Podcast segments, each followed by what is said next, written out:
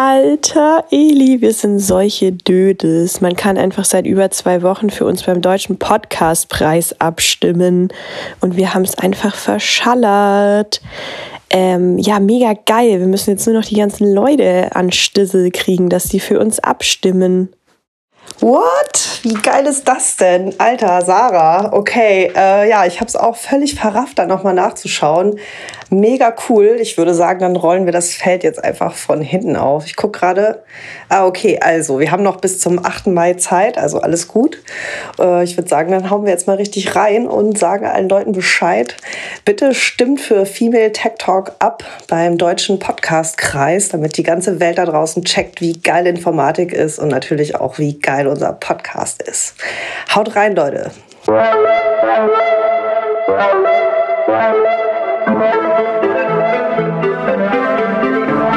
Hallo und herzlich willkommen zu Female Tech Talk. Ich bin Eli. Und ich bin Sarah. Und zusammen studieren wir Informatik. Gemeinsam werden wir in diesem Podcast mit Klischees aufräumen, davon erzählen, wie es ist, als Frau in der Informatik unterwegs zu sein und viele Fragezeichen in euren Köpfen lösen. Wir nehmen euch mit auf eine authentische, unterhaltsame und informative Reise durch unseren Studiengang.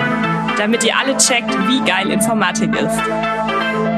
Und los geht's mit Female Tech Talk. So, ihr Lieben, da sind wir wieder. Ähm, wir hoffen, ihr habt es schön gemütlich und äh, ihr habt Bock auf eine neue Folge. Ich habe ich hab Bock. Du hast Bock, genau. Sarah ist auch da. Ja. Äh, falls ihr es nicht schon geahnt habt, dann hört ihr es jetzt auch.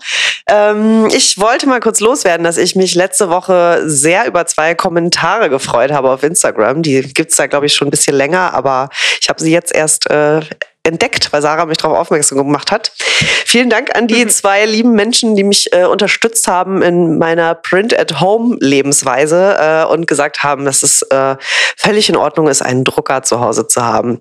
Sarah, ich hoffe, du bist jetzt auch endgültig überzeugt davon, dass ich recht habe.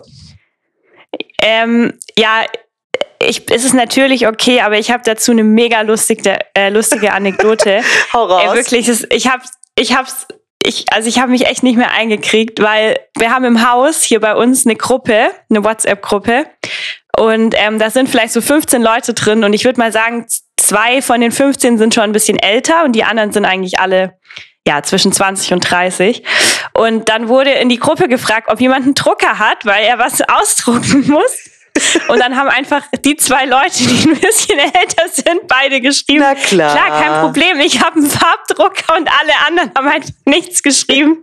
Ich musste so, äh, ich musste natürlich sehr an dich und unsere Drucker-Stories denken.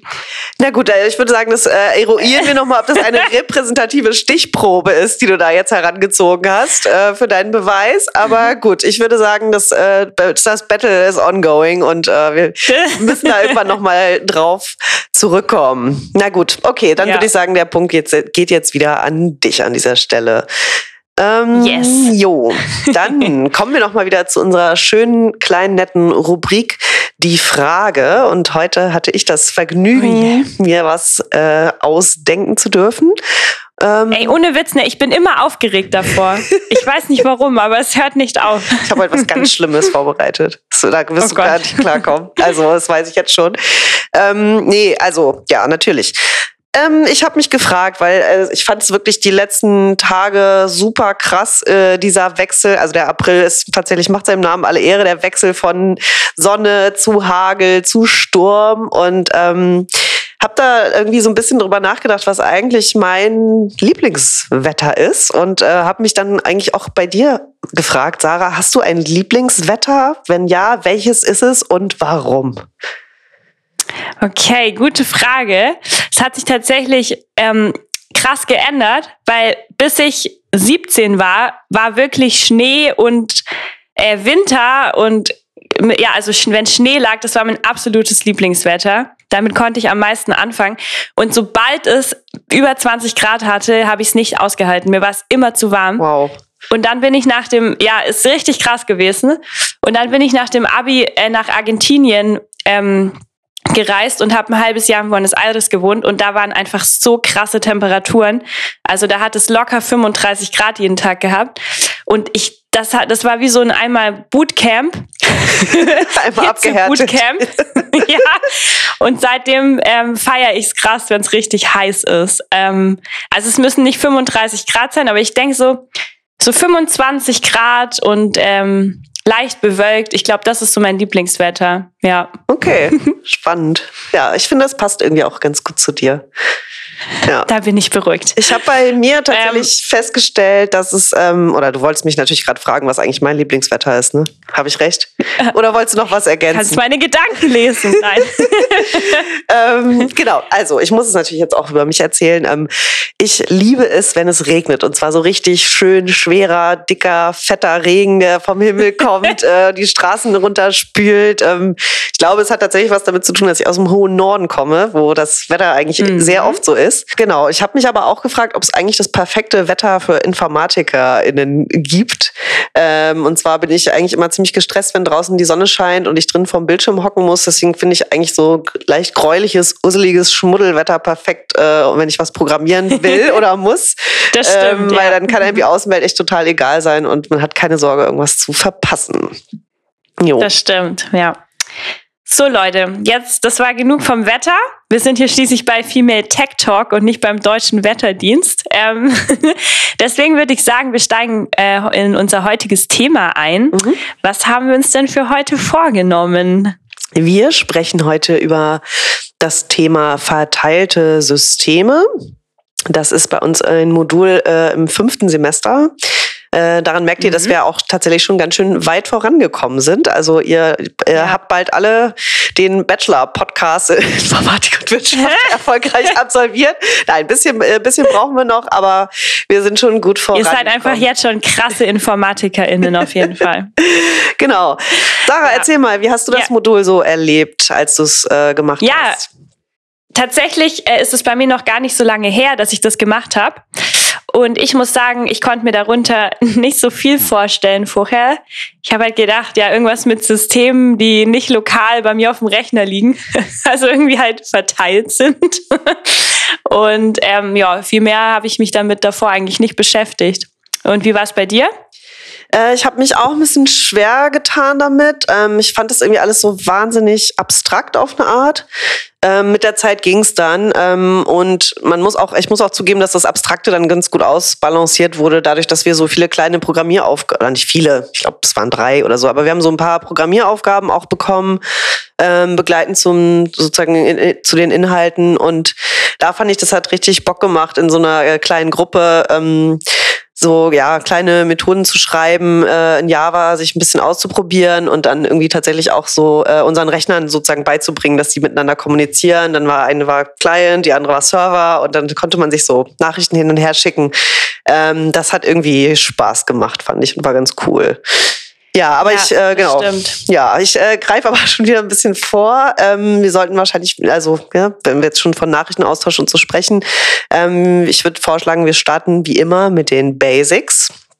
Oh. Ey, ganz kurz, was mir dazu noch einfällt. Ja. Ich war auch, ich dachte auch so, oh cool, wir programmieren da was und so. Und dann Java und ich war so, oh nein, schon wieder Java. Ich dachte, ich muss damit nie wieder irgendwas machen.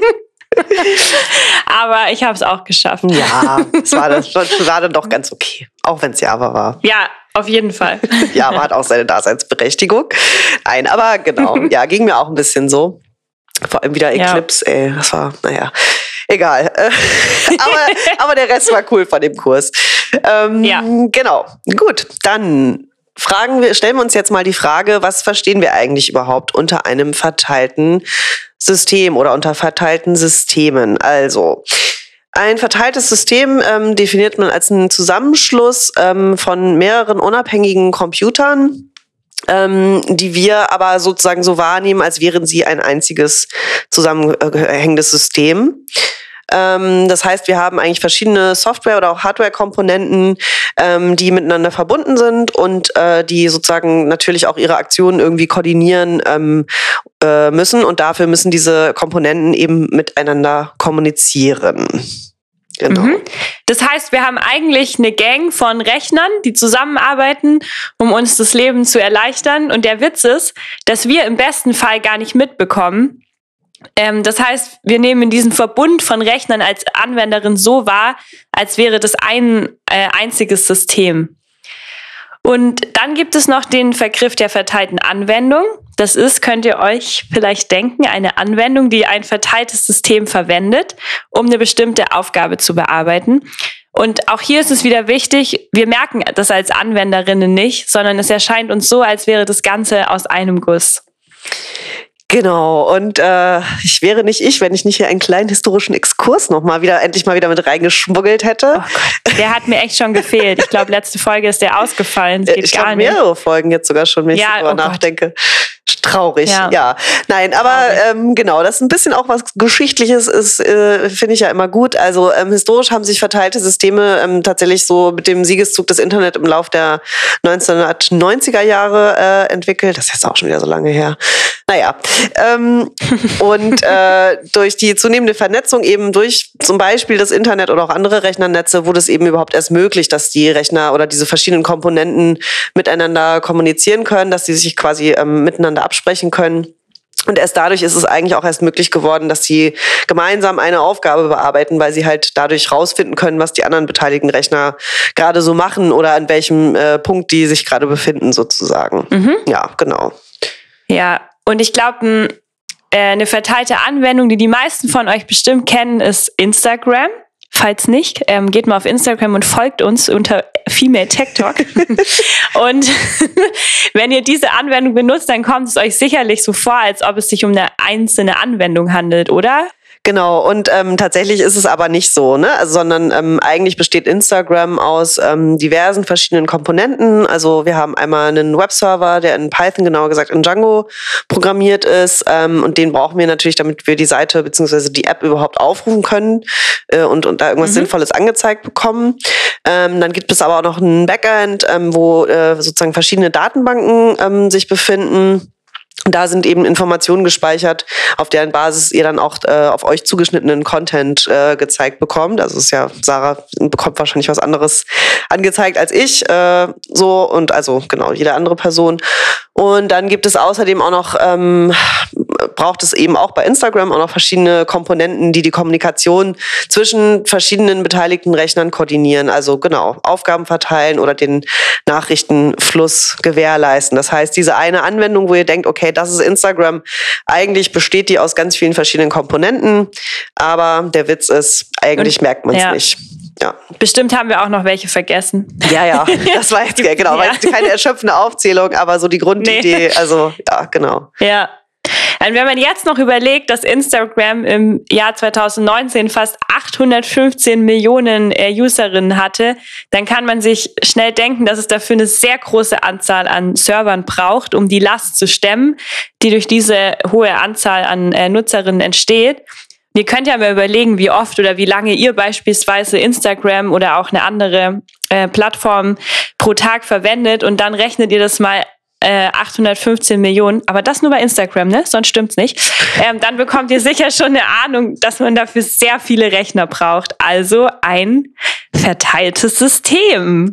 Genau. Und ähm, jetzt haben wir damit auch tatsächlich schon einen der wichtigsten Vorteile von äh, einem verteilten System angesprochen. Ähm, und äh, also das habt ihr euch wahrscheinlich jetzt schon gedacht, durch diese Arbeitsteilung können wir ganz klar die Performance verbessern, ähm, weil eben genau, was wir auch schon angedeutet haben, dass verschiedene Rechner zum Beispiel Teilaufgaben bearbeiten können. Ähm, das heißt, die müssen die ganze komplette Aufgabe muss nicht von einem einzelnen Rechner ausgeführt werden, sondern die machen Arbeitsteilung. Und gleichzeitig, wenn ich so viele NutzerInnen-Anfragen habe, dann kann ich die Auslastung in diesem System auch so versuchen zu verteilen, dass ich möglichst alle Rechner sinnvoll einsetze. Also, dass nicht ein Rechner alles machen muss und die anderen äh, liegen da rum und chillen. Ähm, sondern dass man mhm. eben genau guckt, dass man diese so, so Aufgaben und auf die einzelnen Rechner verteilt. Genau, ich würde denken, ja. dass es irgendwie leuchtet wahrscheinlich euch allen ein. Ja, und ich glaube, es werden die weiteren Vorteile von einem verteilten System äh, werden auch klarer, wenn wir uns jetzt noch die Eigenschaften anschauen, die so ein verteiltes System mit sich bringt. Und eine Eigenschaft ist die Skalierbarkeit. Das bedeutet, ähm, also es ist die Fähigkeit, mit zunehmendem Workload auch zu wachsen. Zum Beispiel, indem ein Netzwerk nach Bedarf, ähm, dass da zusätzliche Komponenten hinzugefügt werden. Und dann ist eine andere äh, wichtige Eigenschaft ist die Gleichzeitigkeit beziehungsweise Nebenläufigkeit. Das hatten wir jetzt, glaube ich, auch schon erwähnt, dass ähm, die Komponenten von verteilten Systemen eben gleichzeitig ausgeführt werden. Das heißt, dass auch Aufgaben beziehungsweise Teilaufgaben gleichzeitig erledigt werden können. Sonst hätten wir ein großes Problem. Genau, und dann gibt es noch einen weiteren Vorteil, ähm, der, äh, der Vorteil der Verfügbarkeit beziehungsweise äh, auch Fehlertoleranz. Ähm, das heißt, ne, das ist halt ein System, in dem ganz viele verschiedene Maschinen beteiligt sind. Das heißt, wenn einer dieser Rechner ausfällt, dann können in der Regel die übrigen Rechner weiter betrieben werden, ohne dass der Prozess insgesamt unterbrochen werden muss. Das heißt, ne, also es, sozusagen, es, es dürf, darf auch mal was schiefgehen. Ähm, ich bekomme das aber im besten Fall gar nicht erst mit.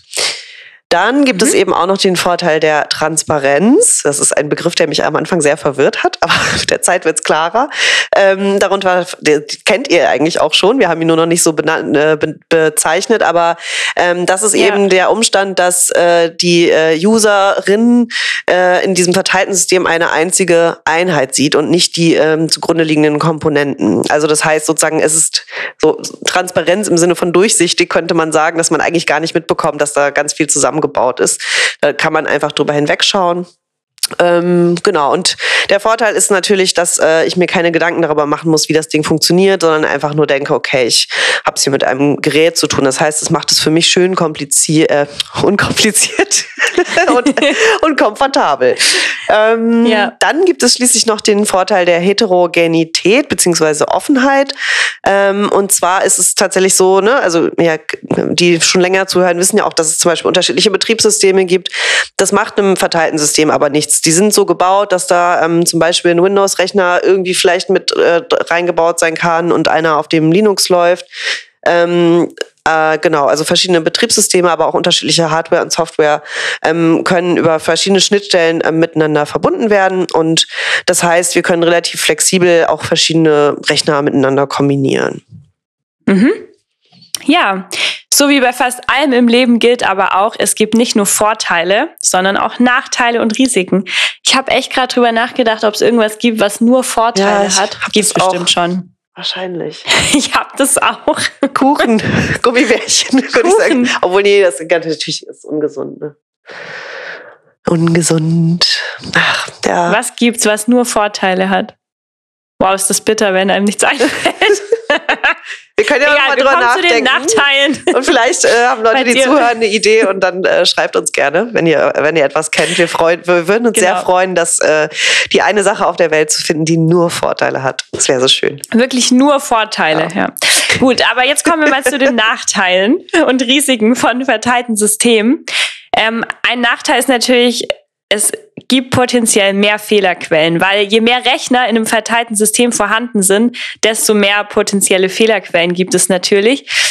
Und verteilte Systeme sind zwar so gebaut, dass sie solche einzelnen Ausfälle gut abfedern können, aber das ist nicht automatisch gegeben und deshalb ähm, potenziell immer auch ein Risiko. Oh, ich bin dran, ne? Sorry. auf meine Spur geguckt, ob da noch alles vernünftig läuft, aber sieht gut aus. Äh, deswegen war ich kurz abgelenkt. Äh, ja, es gibt auch noch äh, einen weiteren Nachteil, nämlich ähm, wir haben das Problem oder die Herausforderung, dass wir den, äh, ja, dass wir uns mit dem Synchronisierungsprozess beschäftigen müssen. Also ähm, wir haben ja einfach viele verschiedene Rechner, die beteiligt sind und äh, die haben keine, kennen keine gemeinsame Uhrzeit. Ähm, das nennt man auch, es gibt das keine globale süß, Uhr. Oder? Ja, ist, ich, auch das hat mich total irritiert, aber irgendwie dachte ich, okay, ja, ja. also ne, das ist sozusagen wichtig. Es gibt keine, keine gemeinsame globale Uhr, ähm, an der sich alle Rechner orientieren können. Das heißt, wir müssen halt gucken, wir können nicht allen sagen, hier um 12 Uhr mittags äh, müsst ihr alle das und das machen, sondern äh, man muss sich da was anderes überlegen, ähm, wie die Aktivitäten synchronisiert werden können. Ähm, sonst kann es halt einfach zu Fehlern, äh, Verzögerungen kommen, die dann Fehler äh, verursachen in Abläufen oder zum Beispiel auch fehlerhafte Daten ähm, produzieren können. Und wenn ihr mal überlegt, ähm, wenn ihr zum wenn wir zum Beispiel an Videospiel denken, wo äh, mehrere SpielerInnen involviert sind, die live sozusagen online zocken, ähm, dann äh, hat man wahrscheinlich schon eine ganz gute Forschung davon, wie wichtig so eine Synchronisierung ist, ähm, damit wir sozusagen wirklich alle so ein Echtzeiterlebnis haben und nicht ich durch den Wald laufe und äh, eine halbe Stunde später kommt Sarah dann irgendwie vorbei. Also dann macht das irgendwie alles keinen Bock. So, genau. Ähm, eine weitere Herausforderung oder Nachteil, der wir haben, ist, dass natürlich auch die ähm, Sicherheit kom komplexer wird.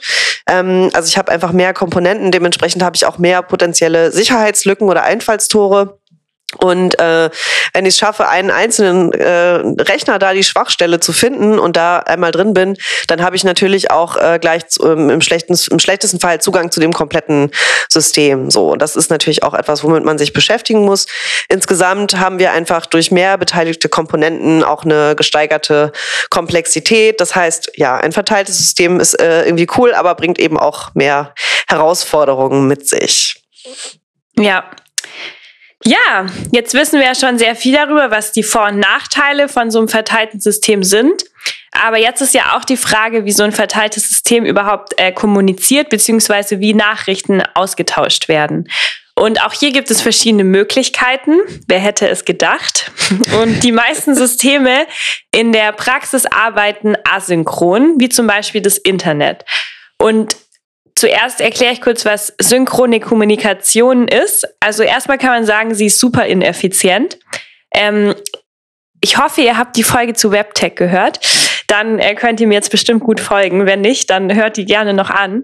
Also bei ähm, synchroner Kommunikation sende ich einen HTTP-Request an den Webserver und dann wird äh, dieser verarbeitet und dann wird das wird es mir die HTTP-Response mit dem gesamten HTML-Dokument an den Browser ausgeliefert. Und wir nehmen jetzt mal an, ich fülle super viele Felder aus mit allen möglichen Daten und sende das Formular ab und bekomme dann als äh, Response zurück, dass zum Beispiel mein mega kreativer Nutzerinnenname, den ich mir ausgedacht habe, äh, schon vergeben ist, dann muss ich alles nochmal neu ausfüllen. Und das ist einfach scheiße. Schlechte, schlechte Performance. Das, äh, das können wir gar nicht leiden äh, als Informatikerin. Nee. Ähm, genau. Und die Serverlast ist natürlich auch extrem hoch. Also vielleicht das jetzt, um jetzt irgendwie nochmal einen neuen Namen einzugeben, müssen wir den ganzen anderen Scheiß auch wieder hinschicken. Ähm, genau, also deswegen ist der Server einfach, muss der ganz schön ackern, weil wir einfach super viele redundante Daten haben. Ähm, aber mhm. zum Glück gibt es ja auch noch den asynchronen Nachrichtenaustausch. Ähm, die Technologie, die da verwendet wird, heißt Ajax und das steht für Asynchronous JavaScript and XML. Ähm, und mit Oh yes. Yeah. äh, und mit Ajax könnt ihr können eben Anfragen, nicht ihr, aber können Computer Anfragen synchron bearbeiten und ähm, asynchron. Asynchron, Entschuldigung. Gut, dass du aufgepasst hast. äh, genau, also asynchron bearbeitet werden mit Ajax, asynchron. Und ähm, ganz grob zusammengefasst könnte man sagen, dass eigentlich ähm, nur der Teil einer Seite aktualisiert wird, bei dem auch eine Änderung stattgefunden äh, hat und nicht die komplette Seite nochmal neu geladen werden mhm. muss. Ich glaube auch, das haben wir, glaube ich, auch schon bei Webtechnologien besprochen. Also wenn ihr in dem Thema so ein bisschen mehr interessiert habt, dann hört da gerne auch nochmal rein. Ja. So, und wenn wir jetzt eben verschiedene Verfahren des Informationsaustausches haben zwischen den Prozessen in so einem verteilten System, dann spricht man auch von sogenannter Interprozesskommunikation. Ähm, und das muss natürlich gut organisiert werden. Ähm, und da gibt es einmal eine direkte, eng gekoppelte Kommunikationsform. Das wird auch Message Passing ähm, genannt. Und dann noch das Message Queuing, also eine indirekte, entkoppelte Kommunikationsform. Ähm, genau, man kann sich das so ein bisschen so vorstellen, vorstellen. Das eine Mal werden sozusagen die Nachrichten quasi relativ direkt äh, und eng gekoppelt weitergereicht und bei dem mhm. anderen gibt es vielleicht noch so eine Warteschlangenmanagement, wo man sich dann irgendwie hinten anstellen muss, wenn man als neuer mhm. äh, Prozess oder nee, als neue Nachricht irgendwas, irgendwas will und verschickt werden möchte, dann genau ist das ein bisschen äh, anders organisiert. Aber ich würde sagen, da steigen wir jetzt nicht noch äh, tiefer drauf ein, damit es hier nicht den Rahmen sprengt. Genau. genau, deswegen schauen wir mal noch weiter. Es wird jetzt noch spannender, wenn jetzt noch eine Datenbank involviert ist, was meistens der Fall ist. Mhm. Und da müssen wir natürlich auch noch gewährleisten, dass die Daten in einem konsistenten Zustand bleiben, auch wenn vielleicht Millionen von Nutzerinnen darauf zugreifen. Ähm, und das wird auch unter dem Begriff Nebenläufigkeit zusammengefasst. Das heißt, es können mehrere Dinge gleichzeitig passieren. Und außerdem Daten liegen unter Umständen verteilt, das heißt auf verschiedenen Rechnern rum.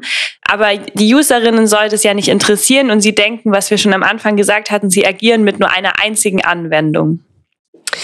Genau, und ähm, es könnte ja zum Beispiel sein, dass Sarah und ich gleichzeitig auf einem Reisebuchungsportal Angebote checken. Ich habe ja in der letzten Folge mhm. gesagt, ich arbeite dran, dass ich äh, besser werde im Urlaub machen dieses Jahr. Deswegen äh, könnte es sein, dass ich mich da auch mal hin verirre.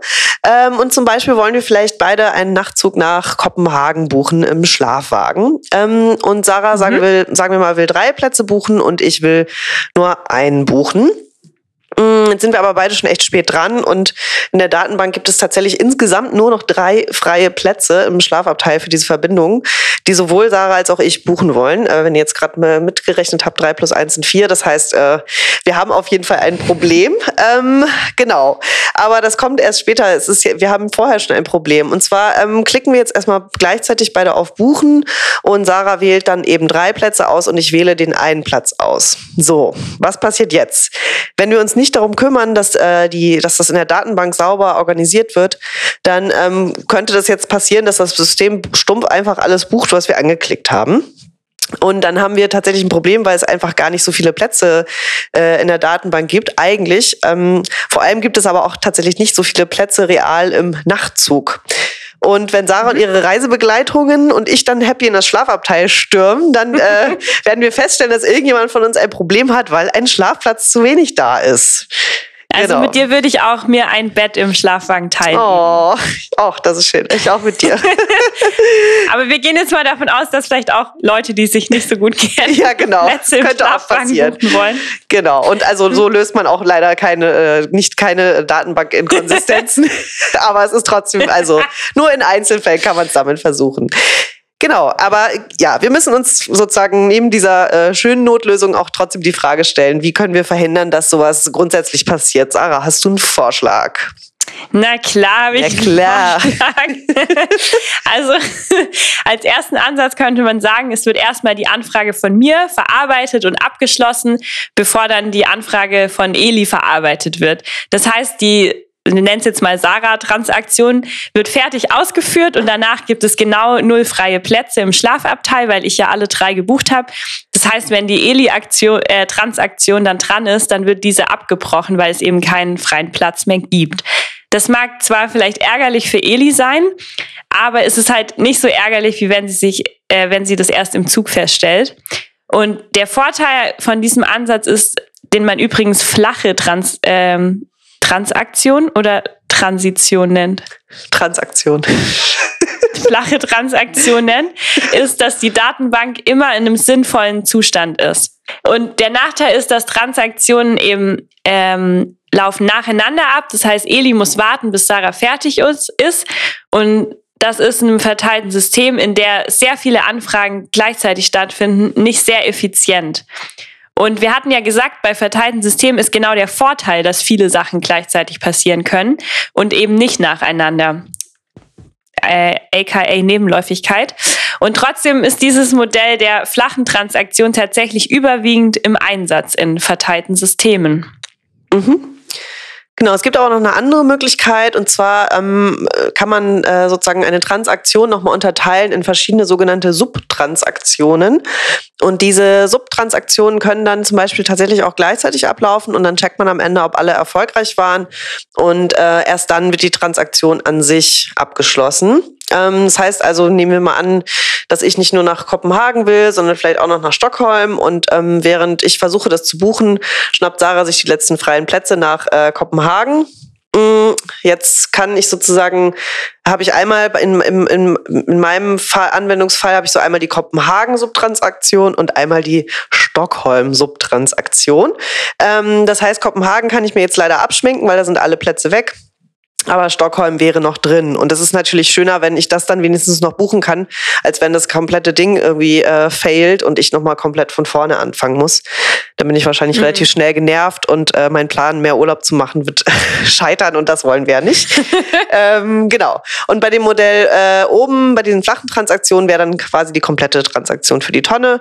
Aber hier, wie gesagt, wenigstens Stockholm würde noch klappen. Genau, das äh, bezeichnet man auch als sogenannte geschachtelte Transaktionen.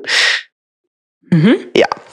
Genau, und das ist doch schon mal was. Also, cool. wenn es mit Kopenhagen nichts wird, dann würde ich sagen, wenigstens Stockholm und äh, genau. Das Oder so wir teilen uns halt ein Bett. Es Oder gibt mehrere Möglichkeiten. Es gibt mehrere Möglichkeiten. ja, so, also das sind so Was Fragen, denen man sich, äh, mit denen man so sich mit bei verteilten Systemen eben auch beschäftigen muss. Ja, Sarah? Ja, Genau. Ja, ähm, das äh, wäre es dann, glaube ich, erstmal zum Thema heute. Ähm, mir ist gerade noch eingefallen, dass wir auf Insta eine Umfrage gemacht haben, was für Themen euch noch interessieren. Vielen Dank äh, für eure Antworten. Wir werden das auf jeden Fall versuchen, alles aufzunehmen. Ähm, ich glaube, die meisten Themen gar keine ganze Folge. Deswegen machen wir vielleicht mal, äh, sammeln wir das jetzt ein bisschen und machen dann mal einfach ähm, entweder am Anfang oder Ende von einem Thema, was vielleicht nicht so umfangreich ist, noch einen kleinen kleine Rubrik, wo wir das dann alles mal aufgreifen. Ich bin so gespannt. Ich kenne die meisten Vorschläge ja noch gar nicht. Ha, aufregend. Stimmt, ja. Wie aufregend. Ja. Ja, werde ich dir nachher mal erzählen. Was ich eigentlich ja, auch geil finde, das, was mir gerade noch einfällt, mhm. wenn Leute uns mal schreiben sollten, was wir bei die Frage fragen sollen. Oh, auch eine sehr gute Idee. Könnten Sie wir machen, wenn die Instagram? Folge veröffentlicht wird, ja, ja, ja machen ja. wir wieder eine Umfrage. Da könnt ihr Fragen für die Frage uns ähm, zukommen lassen. Ähm, vielleicht nehmen wir die dann mit auf. Ja, fände ich spannend. Genau. Ja, und zum Abschluss vielleicht noch ein kleines, schönes Schmankerl für euch. Wir schwärmen ja immer so von eurem tollen Feedback und äh, haben jetzt entschieden, dass wir euch dieses eine Feedback, was wir jetzt vor kurzem wieder bekommen haben, einfach nicht vorenthalten wollen, weil ähm, wir es so schön finden und ähm, wir denken, dass das wahrscheinlich auch äh, vielen von euch so geht und äh, wir uns da auf jeden Fall ja sehr drüber gefreut haben und damit würde ich sagen, entlassen wir euch äh, aus dieser Folge und ja, viel Spaß damit. Genau, hier kommt die Sprachnachricht für euch. Bis dahin, tschüss. Ciao. Hallo, liebe Eli, ich hoffe, dir geht's gut. Äh, ich habe gestern Abend an dich gedacht, nachdem ich nicht einschlafen konnte und mir einen Podcast gesucht habe und mir tatsächlich euer Podcast empfohlen wurde. Ich mich dann aber äh, zum Einschlafen doch gegen Informatik entschieden habe, äh, weil ich, äh, ich hatte früher in der Schule Informatik und habe damit nicht so schöne Erinnerungen äh, verbunden. Ähm, genau, jetzt habe ich mir aber die ersten zwei, drei Folgen von eurem Podcast angehört, heute auf dem Weg nach Potsdam und im Stau und muss sagen, ich finde es richtig, richtig toll. Ich wollte noch mal kurz Feedback geben. Das ist richtig schön. Ich finde, es ist richtig cool geworden und ihr schnackt auf jeden Fall beide richtig gut. Und ich hatte mir, also als ich es dann noch mal so gehört habe, habe ich mir sehr gewünscht, dass ich äh, damals so einen Podcast gehabt hätte. Dann hätte ich mich vielleicht auch noch mal anders für meinen Informatik äh, Kurs interessieren können. Wir haben nämlich tatsächlich auch eigentlich mittlerweile, muss ich sagen, ganz spannende Sachen gemacht, aber mein Lehrer war einfach so ein Arschloch. Und ich saß auf jeden Fall auch ganz oft frustriert vor. Wir haben Java programmiert mit Bluebird oder BlueJay. Und wir mussten so ein dämliches Spiel programmieren, wo so ein Frosch von Autos überfahren wird. Und wenn die Autos den Frosch quasi treffen, dann muss so ein platter Frosch auf der Straße erscheinen. Vielleicht war ich auch einfach zu tierfreundlich damals. Aber ich saß auf jeden Fall äh, lange, lange immer da und war total frustriert und habe tatsächlich, das war eins der wenigen Fächer, für das ich gelernt habe. Und trotzdem äh, war mein Lehrer so ein Arschloch, der mochte, mochte mich einfach nicht. Naja, vielleicht hätte ich damals noch ein bisschen mehr durchgehalten. Ähm, es war auf jeden Fall irgendwie sehr schön, weil ich dachte am Anfang so, oh Gott, ich kann bestimmt gar nichts damit anfangen, aber ich will trotzdem mal reinhören, einfach so aus Interesse. Und ich finde auf jeden Fall auch für nicht, äh, nicht Leute, die es gar nicht kennen, erklärt ihr es total gut und auch mich habt ihr jetzt total abgeholt wieder, obwohl ich echt dachte, ich hasse Informatik. äh, viele liebe Grüße. Vielleicht sehen wir uns ja am Sonntag. Das würde mich sehr freuen.